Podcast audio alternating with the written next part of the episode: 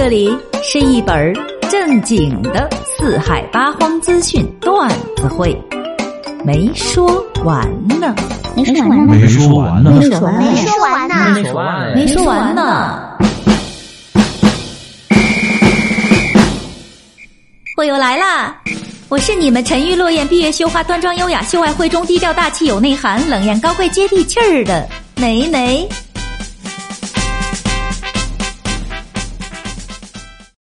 昨天情人节，你收到什么好东东了吗？嗯嘿嘿，昨天说的那个女孩啊，收到了一冰箱的冰墩墩，那绝对是一种惊喜。还有一个女孩呢，也是收到了礼物，她这个礼物呀，可以说是惊吓了。山东潍坊经营花店的王女士说啊，昨天一个男的拿了一颗猪头到了她的店里，想啊把这颗猪头包成花束送给女朋友。不会吧？没错啊，就是那种可以吃的真的大猪头。呃，包好了之后呢，还给人猪头啊化了妆，贴了假睫毛，画了个口红。人王女士啊，经营这么多年的花店了，说从来没有见过。哎，咱是见过有包巧克力的、包瓜果蔬菜的、玩偶的、棒棒糖的，反正啊，都是一些比较浪漫的东西。自己呢，也是第一次见到有包猪头的。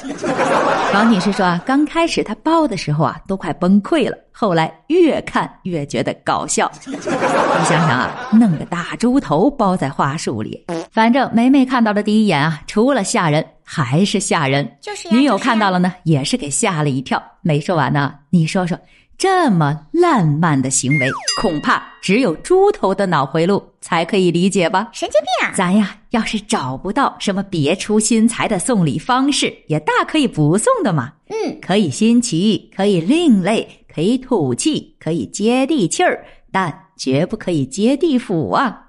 离这个清明节还有些日子呢。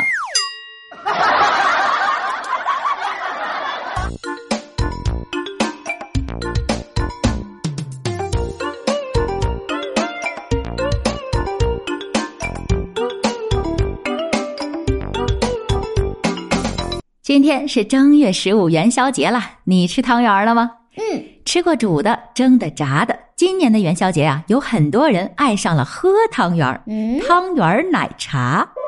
哎，用喝奶茶的方式稀溜溜的吃汤圆儿。据说啊，在上海，这种吃汤圆儿的方式成为了新潮流。杭州的一个大爷啊，元宵节这一天就为自己的老伴儿送上了汤圆儿奶茶和蛋糕，说老伴儿呢平时就喜欢吃甜食，所以就特别的为他准备了这个惊喜，还霸气的说道：“别人有的，我爱人也要有。”哇哦，不错呀。订单上呢还让备注了下“爱你的老头子”。哦呦呦，这波狗粮撒的哟！这样的爱情，你们羡慕了吗？不爱吃甜食的我呀，是透着屏幕都感觉到了甜了。虽然不爱吃甜食，但今儿个呀，还是得吃上一两个的汤圆儿反正一年就一回。嗯，我觉得呀，爱吃甜食的可以去试试那个汤圆儿奶茶，一杯管饱。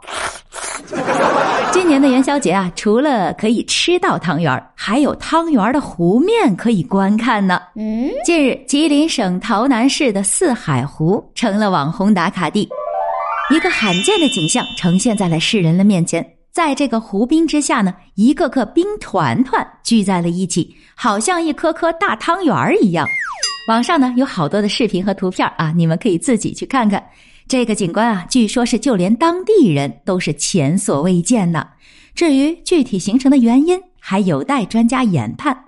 俯瞰成千上万颗的冰汤圆儿凝结在了四海湖中，可谓是巧夺天工，蔚为壮观。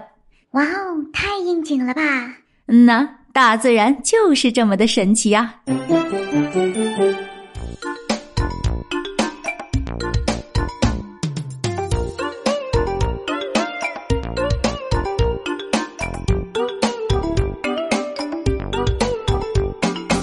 有的人说是吃元宵，有的人说是吃汤圆儿。